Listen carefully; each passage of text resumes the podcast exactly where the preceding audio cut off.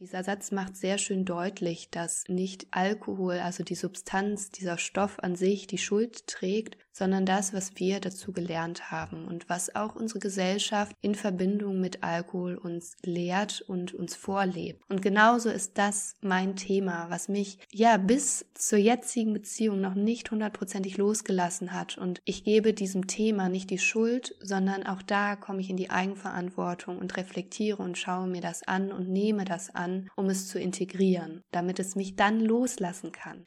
Liebling, wir sind abhängig, der Podcast rund um das Thema Abhängigkeit in der Beziehung.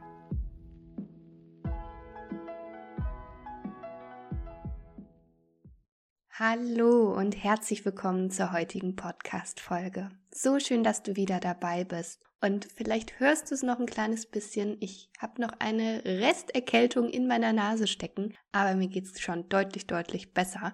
Von daher kam mir das sehr entgegen, letzte Woche das Interview mit der lieben Jana mit euch zu teilen, mit dir zu teilen. Und ähm, ja, in dieser Folge, wie angekündigt, möchte ich noch mehr auf das Thema Alkohol, Alkoholkonsum in unserer Gesellschaft eingehen, was das ganze Thema in meinem Leben eigentlich für eine Rolle gespielt hat und ähm, auch immer noch spielt und wie ich heute darauf blicke, wo ich dran bin. Und außerdem möchte ich ein paar relevante Zahlen und Fakten aus dem aktuellen Studienbrief, den ich lese, Alkoholismus mit dir teilen, um einfach ja ein möglichst ganzheitliches Bild nochmal auf die Thematik ähm, zu geben, zu schenken und ähm, auch nochmal auf Einzelheiten aus dem vergangenen Interview mit der lieben Jana einzugehen. Ich habe da eine sehr, sehr positive Resonanz drauf bekommen und freue mich, dass das Interview, die Folge ähm, für viele von euch einen einfachen Mehrwert hatte und anregen konnte, ja, mal aus einer anderen Perspektive auf das ganze Thema Alkohol in unserer Gesellschaft, in der Familie, in unserem eigenen Leben auch zu werfen. Und da ich echt herausgefordert bin, wie ich diese Folge so konzipiere, dass sie ja irgendwie einen roten Faden hat und ich euch gut damit abholen kann und trotzdem irgendwie alles reinpacke, was mir zu diesem Thema auf dem Herzen liegt, habe ich mir überlegt, dass ich ähnlich vorgehen möchte wie in der letzten Episode, also dass ich erstmal so einen gesellschaftlichen Blick auf das Thema Alkohol ähm, geben möchte und dazu euch ein paar Zahlen und Fakten nenne aus dem Studienbrief, Statistiken ähm, und dann immer näher so ranzoome, also wie aus so einer riesig weiten Vogelperspektive einmal oben auf die Welt zu schauen und dann immer immer näher reinzugehen, dann einmal ja auch den familiären Kontext zu beleuchten, möchte da auch noch mal kurz auf das FASD eingehen, also die fetale Alkoholspektrumstörung so heißt es ausgeschrieben, oder auch eher bekannt unter dem fetalen Alkoholsyndrom. Ähm, das ist der Begriff für ja das Vollbild dieser Störung. Und dann weiterführend möchte ich auf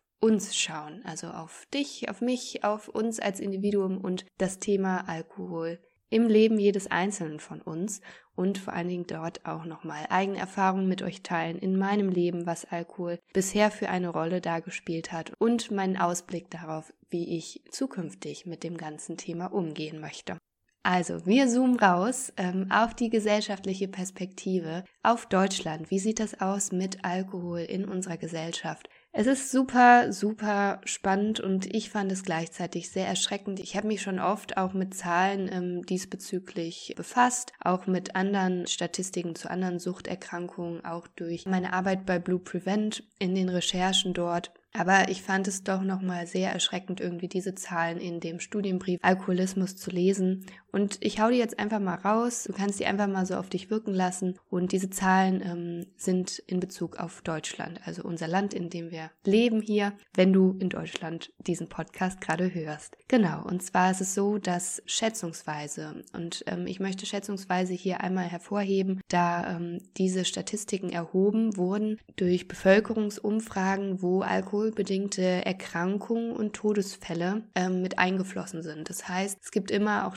Dunkelziffern ne, von Menschen, die äh, alkoholabhängig sind oder wären, aber da nicht erfasst werden, weil sie ja, keinen Kontakt auch zum Hilfesystem haben oder durch Todesfälle oder andere Erkrankungen erfasst wurden. Aber diese Schätzung beläuft sich auf 1,6 Millionen Alkoholkranke bei uns in Deutschland und ähm, das Jahrbuch Sucht hat 2021 herausgebracht, dass 1,4 Millionen Menschen da noch hinzukommen, die einen missbräuchlichen Konsum von Alkohol zeigen. Und darunter liegt dann nochmal eine Untergruppe von Menschen, und zwar 7,9 Millionen Menschen mit einem gesundheitlich riskanten Alkoholkonsum. Und ein problematischer Alkoholkonsum, so hat man erfasst, liegt bei circa 9 Millionen Menschen vor.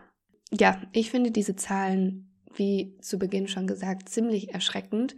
Ähm, und es ist eine Menge. Es ist einfach eine Riesenmenge an Personen und es existiert zudem auch ein riesiges Spannungsfeld zwischen einmal dem Behandlungsbedarf oder Personen, die tatsächlich betroffen sind und der Inanspruchnahme von Behandlung oder von ähm, Therapie auch. Also dass da auch eine ganz, ganz große äh, Dunkelziffer ist, dadurch, dass die Suchterkrankung lange Zeit ja nicht als solche erkannt wird. Und ich durfte ja auch schon mit der lieben Jana ganz, ganz ausführlich auch über die Bedeutung und auch die Verbreitung irgendwie von Alkohol in unserer Gesellschaft sprechen. Und ich glaube, dass da auch sehr gut raus oder durchgekommen ist, wie normal und ähm, allgegenwärtig Alkohol einfach in unserer Gesellschaft ist. Und das ist auch ein Punkt, weshalb es diese Feststellung einer Alkoholabhängigkeit, also einer tatsächlichen Abhängigkeit, oft sehr schwierig ist, beziehungsweise schambeladen ist oder sowas gar nicht wirklich erkannt wird oder noch als normal gesehen wird, weil das fand ich auch sehr, sehr spannend und wichtig, was im Studienbrief steht, dass so wie unsere Gesellschaft, also wir in Deutschland, ähm, was wir für eine Trinkkultur zelebrieren und was normal in unserer Gesellschaft an Alkoholkonsum gilt, das ist schon als problematischer Alkoholkonsum einzuordnen, bis hin zu einem riskanten Alkoholkonsum. Das bedeutet, wenn ich mich darauf berufe, dass ich ja nicht anders trinke als das gesellschaftliche Umfeld, das Umfeld, in dem ich mich bewege oder wie es die Gesellschaft zeigt, dass es normal ist, wenn ich darauf mich berufe, dass mein Alkoholkonsum noch in Ordnung ist, weil ich ja nicht da aus der Reihe tanze, ist es so, dass ich mich gleichzeitig darauf berufe, dass ich einen gesundheitsschädlichen bis riskanten Alkoholkonsum zeige. Und nur weil in dem Falle unsere Gesellschaft als Messwert oder als Vergleichswert gilt, heißt es nicht, dass es ein gesunder Alkoholkonsum ist oder ein angemessener Konsum der Substanz betreibe. Genau, und das macht es oft ganz, ganz schwer für Betroffene, da diese Grenze zu ziehen, beziehungsweise zu erkennen, ab wann es sich um eine Abhängigkeit handelt, beziehungsweise diese Begrifflichkeit wird ja im ICD-10 beziehungsweise ICD-11 verwendet, also die Kriterien für eine Alkoholabhängigkeit. Ich möchte die heute in der Folge gar nicht alle ja aufzählen oder auflisten, aber lade dich da herzlich ein, wenn du da weiter reinsteigen möchtest, dann kannst du das gerne nachgoogeln und ähm, da dann nachschauen, was denn eigentlich die Diagnosekriterien nach ICD-11 sind, um eine Alkoholabhängigkeit festzustellen. Dann ist es so, dass es das DSM-Klassifikationssystem gibt. Das stammt aus dem amerikanischsprachigen Raum und wird auch oft für Diagnosezwecke hinzugezogen. Und ähm, da spricht man von einer Substanzgebrauchsstörung bzw. einer Alkoholkonsumstörung und gliedert die dann nochmal nach Schweregrad auf. Und da ist es dann auch nochmal so, dass halt verschiedene Kriterien dann erfüllt sein müssen, um die verschiedenen Schweregrade einzuteilen. Genau, und auch das kannst du sehr gerne nochmal nachgoogeln, um diese einzelnen Kriterien, das sind insgesamt elf, die innerhalb dann eines Zeitraums von zwölf Monaten äh, vorliegen müssen. Das wollte ich nur als kleinen Einblick geben, woran ähm, man das dann erkennen kann bzw. festmachen kann und klassifiziert, auch in der Suchttherapie und Behandlung. Und weil ich gerade bei Zahlen, Fakten und Statistiken bin im Hinblick auf Alkoholkonsum, möchte ich hier auch noch einwerfen die Prävalenz für das Vollbild FAS, also von dem fetalen Alkoholsyndrom. Und zwar geht man in Deutschland von einer Prävalenz von 1 zu 100 aus. Das bedeutet, dass bei 800.000 Geburten jährlich etwa 8.000 Neugeborene von dem fetalen Alkoholsyndrom betroffen sind. Und da sprechen wir von dem Vollbild des Syndroms. Das heißt, wenn alles darauf anzuwenden ist, zu finden ist. Und es gibt da auch Abstufungen bzw. fließende Übergänge, die dann nicht mit inbegriffen sind. Und es ist auch so, dass ähm, Personen oder Menschen, die von diesem Syndrom betroffen sind, auch eine erhöhte Suchtgefährdung haben. Aufgrund dessen, dass sie zum einen in einer Familie groß werden, die riskanten Konsum zeigt, eine Suchtbelastung zeigt, dass sie ähm, dadurch ja auch eine mangelnde Förderung auch in der Selbstregulation haben, in, dem, in der Hinsicht mit Emotionen umzugehen, weil es ihnen dann halt auch anders vorgelebt wird oder mangelnd vorgelebt wird von der Herkunftsfamilie.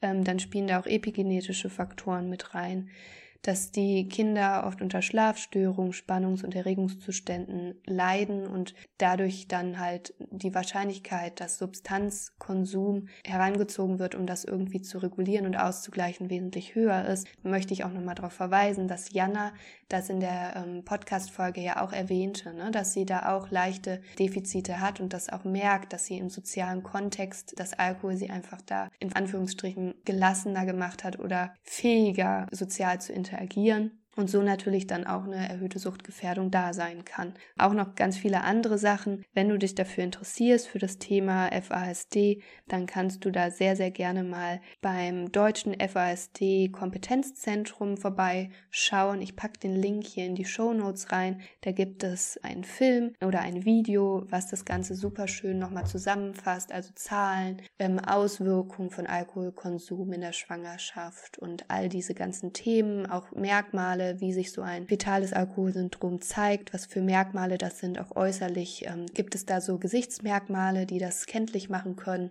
Genau, und das zeigt, finde ich, auch nochmal, was für eine große Relevanz das Thema in unserer Gesellschaft hat, auch im Hinblick auf den Konsum bei Frauen, weil es halt einfach ähm, so allgegenwärtig ist und dass mit dieser Prävalenz das FASD die häufigste chronische Krankheit in Deutschland ist, die mit Geburt besteht. Und ich stelle das hier an dieser Stelle nochmal so heraus, weil ich auch in dem Interview mit Jana sagte, dass ich es so absurd finde, dass wir erwarten oder dass wir sagen, wenn man schwanger ist, darf man nicht trinken, also keinen Tropfen, nicht den kleinsten Tropfen Alkohol, weil so ist es bewiesenermaßen, dass die kleinste Menge Alkohol in der Schwangerschaft das Kind, den Fötus, ein Embryo schädigt dass es da nicht gilt, die Dosis macht das Gift, sondern dass schon ein kleiner Schluck Alkohol, je nachdem in welcher Phase der Schwangerschaft getrunken wird, in welcher Entwicklungsphase des Embryos schwerwiegende Folgen für das Kind hat.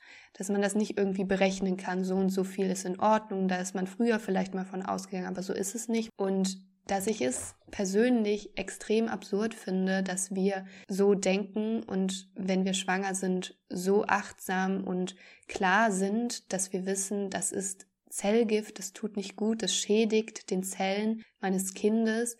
Und gleichzeitig, wenn wir dann vielleicht nicht mehr schwanger sind oder davor oder generell so viel Alkohol in uns hineinkippen und einen so selbstverständlichen Umgang damit haben. Das war jetzt nur ein kleiner Ausblick aus den Dingen, die ich aus meinem Studienbrief mitnehmen durfte. Ich bin sehr froh, dass ich das lesen konnte und äh, mir aneignen konnte und ich habe auch schon angeschnitten, dass ich gerade noch mal so irgendwie ein bisschen tiefer in diesen Prozess mit mir selber gehe, Alkohol noch mal anzuschauen, weil es für mich ganz, ganz lange Zeit ein rotes Tuch in meinem Leben war. Auch meine Beziehung irgendwie immer überschattet hat oder belastet hat. Und ich da auch gerade in meinem Coaching nochmal hinschauen darf, was für alte Glaubenssätze und Glaubensmuster da eigentlich drin stecken oder dranhängen. Und da möchte ich auch gerne nachher nochmal näher drauf eingehen. Aber zuallererst möchte ich gerne einen Satz aufgreifen, den die Jana in unserem Interview gesagt hat. Und zwar, dass sie sagt, dass in einer Welt ohne Alkohol hätten wir weniger Probleme und dass das Weglassen von Alkohol, also wenn Alkohol ja gar nicht mehr da wäre oder wir eine Welt hätten ohne Alkohol, dass ähm, wir in einer deutlich besseren Welt leben würden.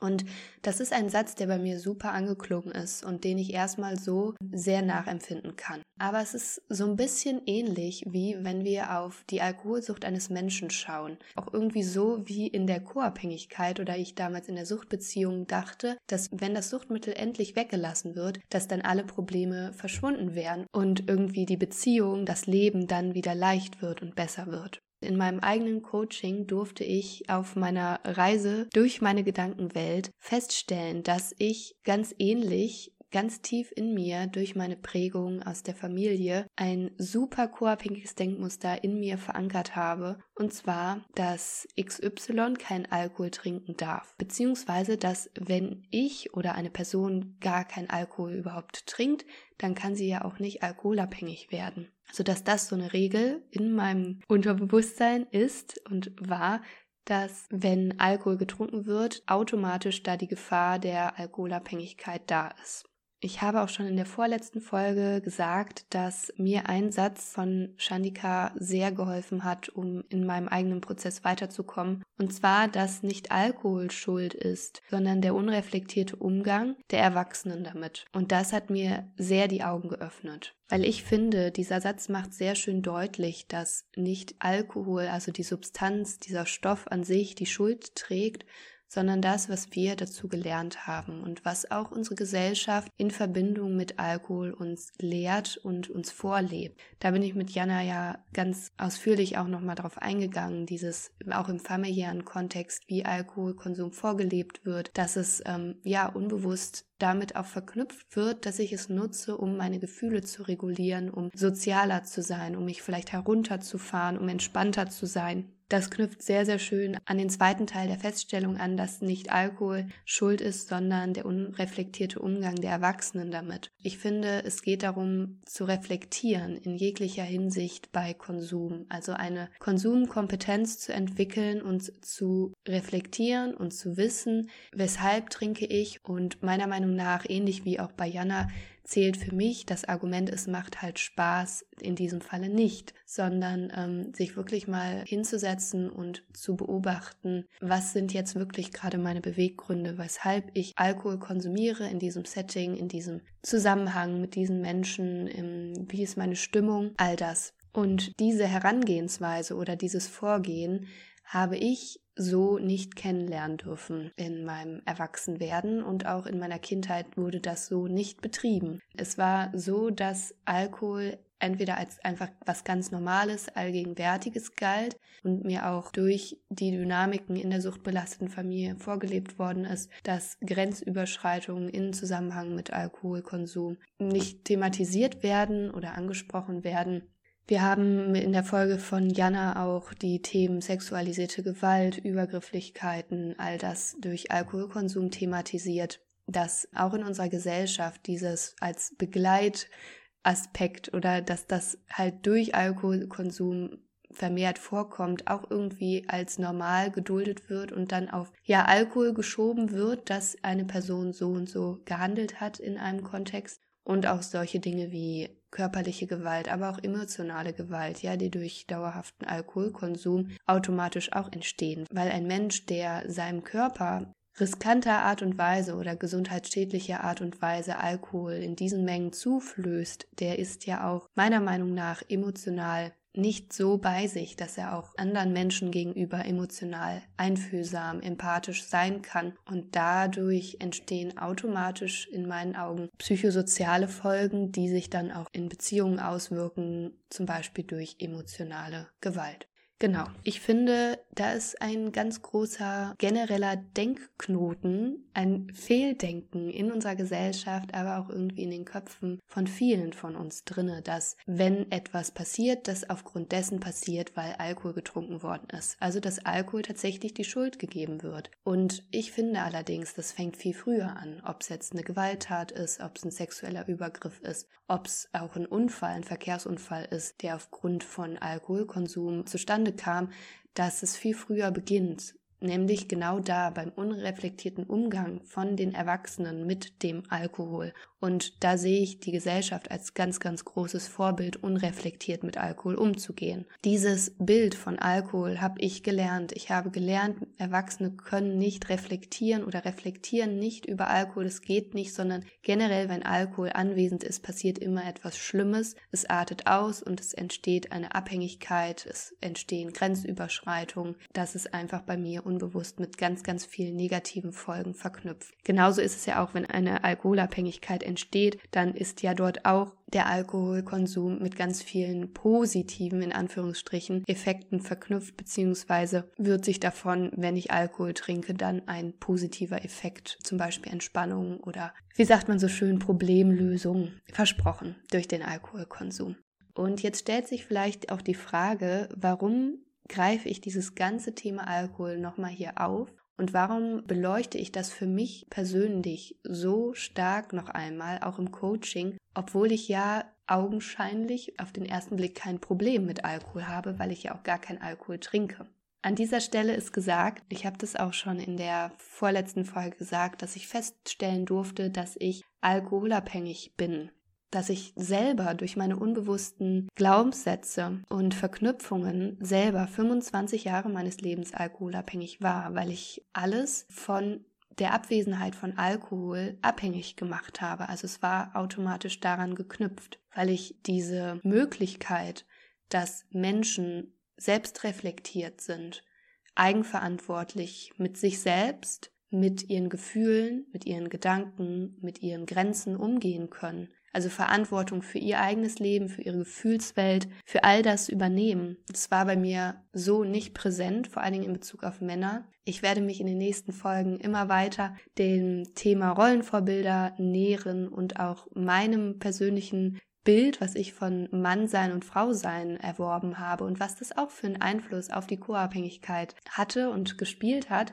Aber ich hatte wirklich diese Auffassung, dass Männer nicht die gleichen Gefühle oder generell so fühlen wie wir Frauen und dass sie gar nicht in der Lage sind, da so ranzukommen. Und habe mir ganz, ganz früh schon unbewusst diese Verantwortung aufgeladen, aufzupassen, zu regulieren, Harmonie herzustellen. Und zwar, weil ich für andere mitgefühlt habe. So genauso wie ich das in der Suchtbeziehung auch gemacht habe. Ich habe die Probleme, die Gefühle, die Gedankenwelt meines Partners zu meinen gemacht und dadurch ganz, ganz viel Verantwortung mir aufgeladen, das nicht meine Verantwortung war. Und dadurch ist eine abhängige Verstrickung entstanden. Und zwar eine richtig, richtig dicke. Das passt super schön auch zu der vergangenen Story in dieser Woche und zwar zu dem Thema Loslassen. Was lässt dich noch nicht los?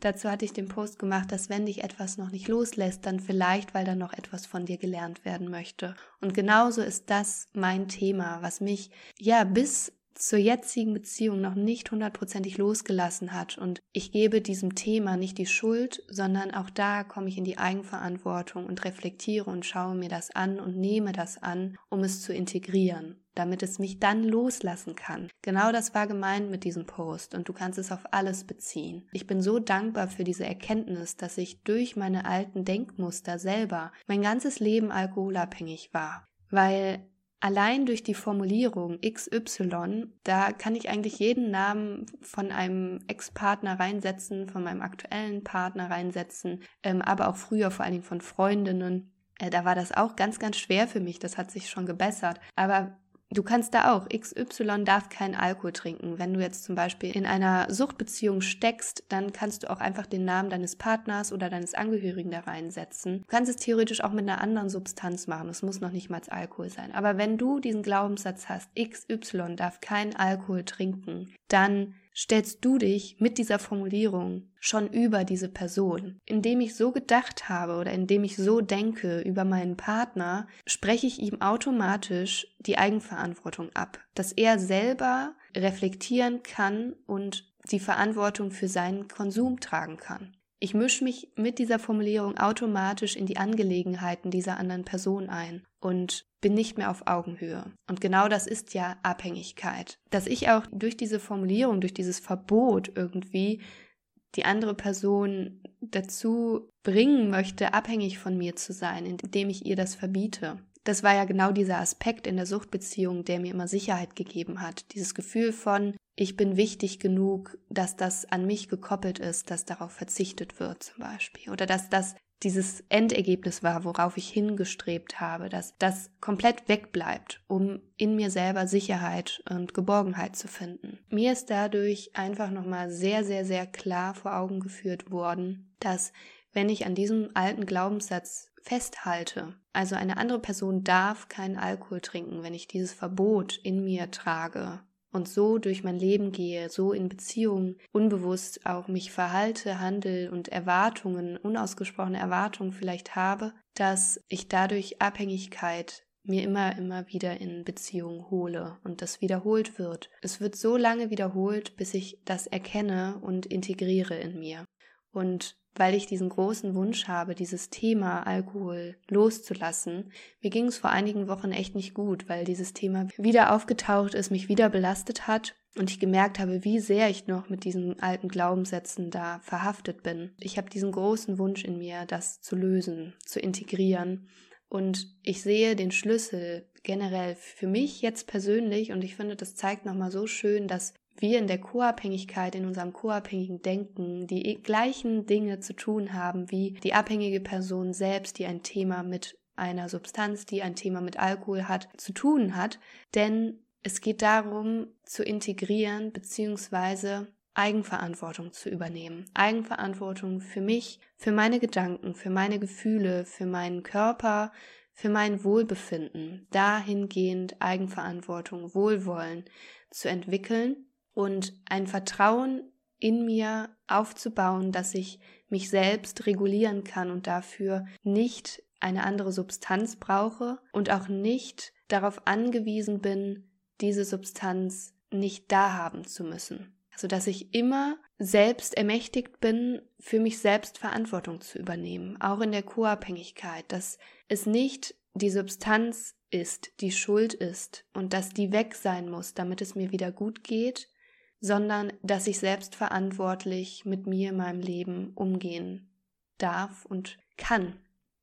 Und genauso auch die Person, die Alkohol konsumiert oder abhängig von einer anderen Substanz ist, dass auch diese Person erkennen darf, dass sie selbst ermächtigt, eigenverantwortlich die Verantwortung für sich und ihre Gefühle übernehmen darf und muss, um diese Substanz loszuwerden. Und jetzt nochmal dieser Blick auf diese Utopie, dass ja, wenn Alkohol einfach nicht mehr da wäre in unserer Gesellschaft, dass wir ganz viele dieser Probleme einfach nicht mehr hätten. Ich finde diese Vorstellung sehr begrüßenswert und ich kann mich damit auch zum Teil sehr identifizieren. Allerdings glaube ich, und das ist auch so eine Perspektive, die ich vor allen Dingen durch meine Arbeit bei Blue Prevent in der Jugendarbeit und Suchtprävention entdecken durfte, dass generell beim Thema Substanzkonsum nicht die Substanz an sich das Problem ist oder die Droge an sich, dass dass es Alkohol gibt, dass es Cannabis gibt, dass vielleicht irgendwann Cannabis vielleicht legalisiert wird, dass ähm, irgendwelche anderen Substanzen Einzug finden oder die Jugendlichen davon Wind bekommen oder damit in Berührung kommen oder dass generell wir Menschen Zugriff zu diesen Substanzen haben, ähm, das Feld lässt sich so weit ausbreiten. Ja, ich bin ganz, ganz tief ähm, in der Recherche gewesen zu unserer digitalen Plattform, die wir mit Blue Prevent gerade entwickeln. Durfte da ganz viel recherchieren zu Drogen, Substanzen, die in der Lebenswelt der Jugendlichen eine Rolle spielen. Auch Verhaltenssüchte, Pornografiesucht, Gaming, all diese Themen. Pornografiesucht wird hier zukünftig auch noch Thema sein im Podcast. Da freue ich mich sehr drauf, weil es ist eine Sucht, die, finde ich, viel zu wenig thematisiert wird aus Schamgefühl all diese Themen, das Problem ist nicht die Substanz, sondern das Problem ist, dass wir in unserer Gesellschaft, in unseren Familien, durch unsere Rollenvorbilder, dass wir nicht mitbekommen und lernen, wie Selbstregulation gelingt, wie es gelingt, liebevoll zu uns zu sein, wie es gelingt, gut zu unserem Körper zu sein, wie es gelingt, im sozialen Kontext selbstbewusst dazustehen, uns so zu zeigen, wie wir sind, unsere Grenzen zu kommunizieren, ohne schlechtes Gewissen zu haben, Nein sagen zu können. Das sehe ich da vorgelagert. Und genau aus diesem Grund möchte ich mir persönlich ein sehr, sehr großes Geschenk machen bald, dass ich selbst einmal Alkohol trinken werde und selber aus dieser Abhängigkeit von der anderen Seite aussteigen möchte und mir selber zeigen möchte, dass ich durchaus in der Lage bin, mich selbst einzuschätzen, mich selbst zu reflektieren, mich selbst zu regulieren und zu spüren, wo sind meine Grenzen, dass ich mich selber insoweit regulieren kann, dass ich spüre, wann ist eine Grenze bei mir erreicht und was tut mir gut, was tut meinem Körper gut. Und vor allen Dingen durch diese Konfrontation, ja, dieses Trinken von Alkohol, das Schmecken von Alkohol in einem Kontext mit mir, in dem ich mich wohlfühle, um einfach diese alten Glaubenssätze von Alkohol, Alkohol ist Schuld, Alkohol ist böse, Alkohol ist, macht alles kaputt, zu überschreiben. Und zwar, indem ich mir neue Gedankenpfade damit baue. Und ich möchte an der Stelle sagen, dass ich jetzt schon vermute, dass das ja eine relativ einmalige Sache wird, weil es mir vor allen Dingen darum geht, diese Angst abzulegen. Und in diesem Moment, wenn ich es konsumiere, spüre, dass ich mir vertrauen kann und dass nicht Alkohol so ein Bösewicht ist, der mich dann in seinen Bann zieht und völlig, völlig schlimme Dinge mit mir tut, sondern dass ich vor allen Dingen, dass ich diesen, diesen Steuerknüppel in der Hand habe und dass ich in diesem Falle in meiner Eigenverantwortung bleibe. Und zum Abschluss dieser Folge möchte ich auch nochmal meine ganz persönliche Meinung zum Thema Alkohol mit dir teilen. Ich habe es gerade schon angeschnitten, ich werde, ich denke, in den nächsten Wochen, Monaten dieses Date mit mir selbst und dem Alkohol haben. Ich sehe es irgendwie so als Frieden schließen mit meiner Geschichte auch und mit dieser Thematik Alkoholabhängigkeit, um auch in zukünftigen Beziehungen jeglicher Art diese Eigenverantwortung abgeben zu können, weil ich selber spüre, ich habe diese Eigenverantwortung auch, ich habe dieses Vertrauen in mich. Ich muss nicht diese Substanz verbieten, mir selbst nicht verbieten und auch anderen nicht verbieten, sondern ich darf in dieses Vertrauen kommen. Jeder Mensch, auch mein Partner, trägt diese Eigenverantwortung und aus meiner Sicht auch diese Liebe für sich selbst in sich drin, um selbst einen regulierten Umgang damit zu finden. Und es braucht mich dafür nicht. Es braucht mich dafür nicht als Person, die sich über alles stellt, die managt, die kontrolliert, um vorzugeben, was richtig und was falsch ist. Weil wer bin ich, dass ich das machen darf? Trotz alledem, was ich hier heute gesagt habe, und mir war es so wichtig in dieser Folge, verschiedene Perspektiven reinzubringen, nichts vorzuschreiben oder so ein Extrem irgendwie darzulegen, das hätte ich vor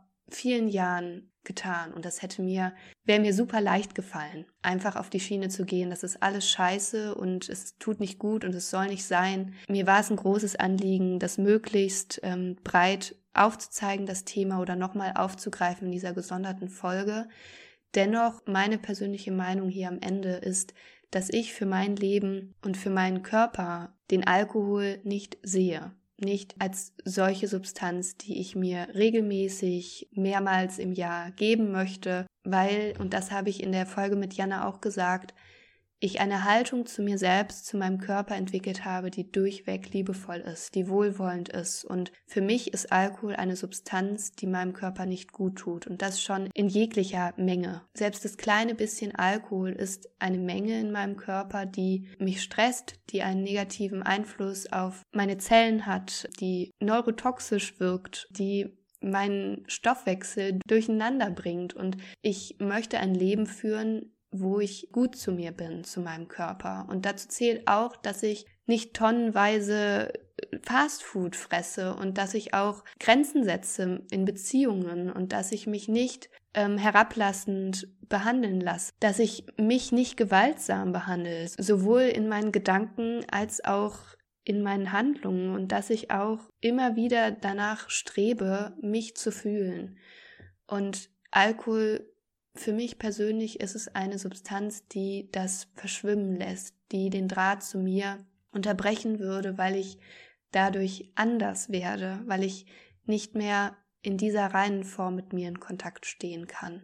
Dennoch möchte ich dieses Versöhnungsdate mit dem Alkohol haben, um genau mir das zu beweisen, dass ich mir vertrauen kann und dass ich für mich Frieden schließen kann mit diesem Ganzen und einfach diese Freiheit und diese Wahl habe und mir auch erlauben darf, frei zu sein, frei zu entscheiden und dass es da theoretisch diese Möglichkeit gibt, das zu tun und dass ich mir auch nicht selbst verbiete, Alkohol zu trinken. Ich, ich darf das. Und ähm, ich finde, dadurch wird es für mich auch nochmal klarer, dass ich mich auch ganz bewusst dazu entschieden habe oder dazu entscheide, es nicht zu trinken zukünftig, weil ich mir und meinem Körper immer stets was Gutes möchte und liebevoll zu ihm sein möchte und mich aber nicht so entscheide aufgrund dessen, dass ich Angst habe. Nicht aus der Angst heraus, sondern aus der Liebe heraus. Und nur weil ich so entscheide, bedeutet das nicht, dass das die allgemeingültige Lösung ist für das Ganze, sondern ich möchte dazu ermutigen, auch für dich in dein Herz hereinzuspüren, bei dir hereinzuspüren, was ist für dich das Richtige, wie möchtest du leben? Was bedeutet für dich, eigenverantwortlich zu sein, zu leben? Auch im Hinblick auf Konsum. Und möchte an dieser Stelle nochmal den Begriff Konsumkompetenz herausstellen, der ja, gerade so irgendwie durch den Sucht und Ordnung Podcast von Roman immer relevanter auch geworden ist und ähm, mir durch diesen Podcast das erste Mal wirklich hängen geblieben ist und den ich sehr begrüße, diesen Begriff. Und für mich gehört zu einer Konsumkompetenz vor allem die Selbstreflexion, die Eigenverantwortung und der Draht zu sich selbst. Ja, und weil dieser Draht zu sich selbst so wichtig ist, ihr wisst es, wenn ihr diesen Podcast schon länger hört, dass er für uns alle so, so essentiell wichtig ist. Und ähm, die Co-Abhängigkeit genau das ist, was es uns raubt, was es uns nimmt und die Abhängigkeit auch. Deswegen sind wir eigentlich im Kern mit denselben Herausforderungen und Aufgaben konfrontiert, wenn wir ein Thema mit Abhängigkeit haben oder Sucht in der Beziehung, ganz egal was für eine Beziehung. Und ich hoffe, dass diese Folge da ja nochmal so Einblicke zu geben konnte, dir nochmal Einblicke geben konnte. Ich freue mich schon jetzt sehr auf die nächsten Themen hier im Podcast. Ich habe es in der Folge schon angeschnitten. Ich werde mit euch unter anderem das Thema Pornografiekonsum, Pornografie, Sucht weiter aufgreifen und dahingehend auch über Männlichkeit und Weiblichkeit sprechen, weil ich gerade im Hinblick auf Pornografie da noch mal einiges an Potenzial sehe, um das mal zu beleuchten. Ich habe eine ganz ganz wunderbare Interviewgästin dazu. Ich freue mich sehr, dass sie sich dazu bereit erklärt hat. Das Interview werden wir bald aufnehmen und ähm, werde auch zum Thema Männlichkeit, Weiblichkeit, Rollenvorbilder auch noch Interviewgäste einladen, weil ich für mich persönlich festgestellt habe, dass diese Bedeutung von weiblichen und männlichen Anteilen, die wir alle in uns tragen, eine große Bedeutung tragen, wenn wir über das Thema Abhängigkeit sprechen. Genau, und an dieser Stelle möchte ich dir mit auf den Weg geben, sei liebevoll mit dir, glaub an dich, denn du kannst wirklich, wirklich alles schaffen, wenn du an dich glaubst. Deine Jill. Wenn diese Folge dir gefallen hat und auch der Podcast dir eine wertvolle Unterstützung ist, dann teile ihn super, super gerne und schenke ihm eine 5-Sterne-Bewertung auf iTunes, damit wir gemeinsam noch mehr Menschen mit diesem Thema erreichen können und auf ihrem Weg aus der Co-Abhängigkeit unterstützen.